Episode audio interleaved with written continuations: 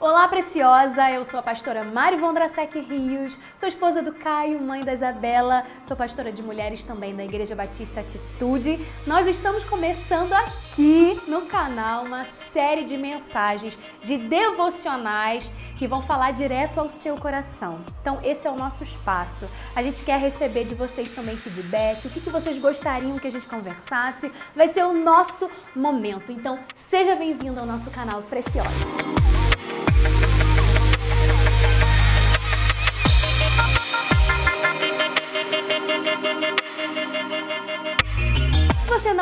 Inscrita no canal ainda, se inscreve no canal, ativa o sininho e toda vez que tiver um vídeo novo por aqui, você vai ficar sabendo primeiro que todo mundo vai ser impactado com essas verdades. Hoje eu vou falar para vocês sobre três atitudes que destroem o casamento. Por que, que as pessoas casam? Porque elas querem estar juntas todo o tempo, não só aquelas horas de namoro. Eu e Caio, quando a gente namorava, mais ou menos tinha uns 10 meses de namoro. E aí ele ia me levar em casa todas as noites, depois da faculdade e tudo. Chegou um momento que ele falou assim: gente, muito chato ficar te trazendo em casa e eu ter que ir pra minha casa, é muito ruim porque a gente se separa. Vamos casar? Falei, ótimo, vamos casar! E foi assim esse pedido de casamento, gente. Bem extrovertido. Mas por quê? Porque a gente queria ficar junto o tempo todo. Os casais se casam porque eles querem se curtir. Só que tem três atitudes que vão minando, vão enfraquecendo essa vontade de ficar junto, sabe? Uma das primeiras coisas, eu tô falando para você que é mulher, uma das primeiras coisas é a falta do elogio. Na época do namoro, dois apaixonados, não faltam palavras de admiração, de elogio para descrever o outro, né?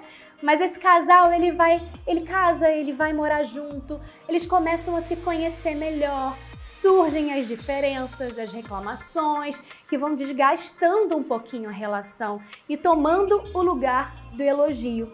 E os homens também têm autoestima, sabia? Não seja você uma vilã da autoestima do seu marido. Diga a ele o que ele tem feito de bom. Elogie, admire, elogie suas qualidades. Não se esqueça disso nunca. Segunda atitude que pode minar o seu casamento, a falta da boa comunicação.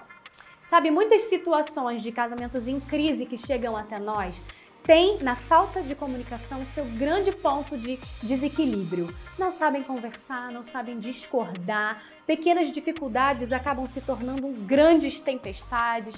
Seja sábia para entender o momento certo de se comunicar, de resolver a situação. Às vezes a gente quer resolver no calor da situação, reclamar na hora, mas tem certas coisas que a gente precisa pontuar. E é lá em casa a gente tem assim, uma lista, não, é, não são os errinhos para 20 anos guardando os errinhos, não. Mas a gente tem o momento do casal toda semana. E eu faço uma listinha de coisas que de repente não foram tão legais que o Caio fez comigo e ele tem a mesma coisa. No nosso dia do casal, a gente vai pontuando. Eu falei, poxa, amor, aquela hora que você fez assim, assim, assim, você falou aquele jeito, você me expôs assim, eu me senti assim. E aí é uma, um ponto muito importante da gente falar: você fez isso, você fez aquilo. É muito fácil, né? A gente acusar. Mas nesse momento, quando você for pontuar alguma coisa, ao invés de dizer, você fez isso, diga, eu me senti assim quando você fez aquilo. Eu me senti assim quando você não fez.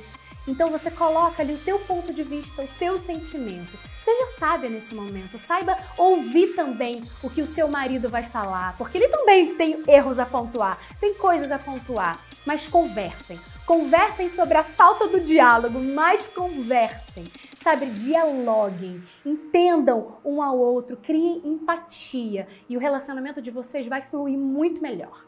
A terceira atitude que pode destruir um casamento é dar ao outro as suas sobras.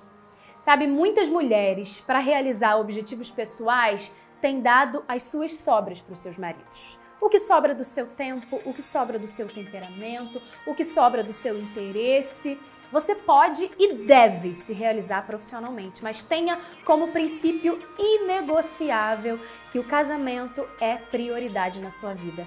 Entre uma mulher rica e uma mulher presente, quem você acha que o seu marido vai preferir? Lutem juntos e em acordo para alcançar objetivos comuns, tenham uma visão só. Não deixe as sobras para o seu marido, deixe as sobras para o mundo. Seu marido é prioridade, sua família é prioridade. Seu marido precisa de você por inteiro. E lembre-se, a vida é feita de escolhas.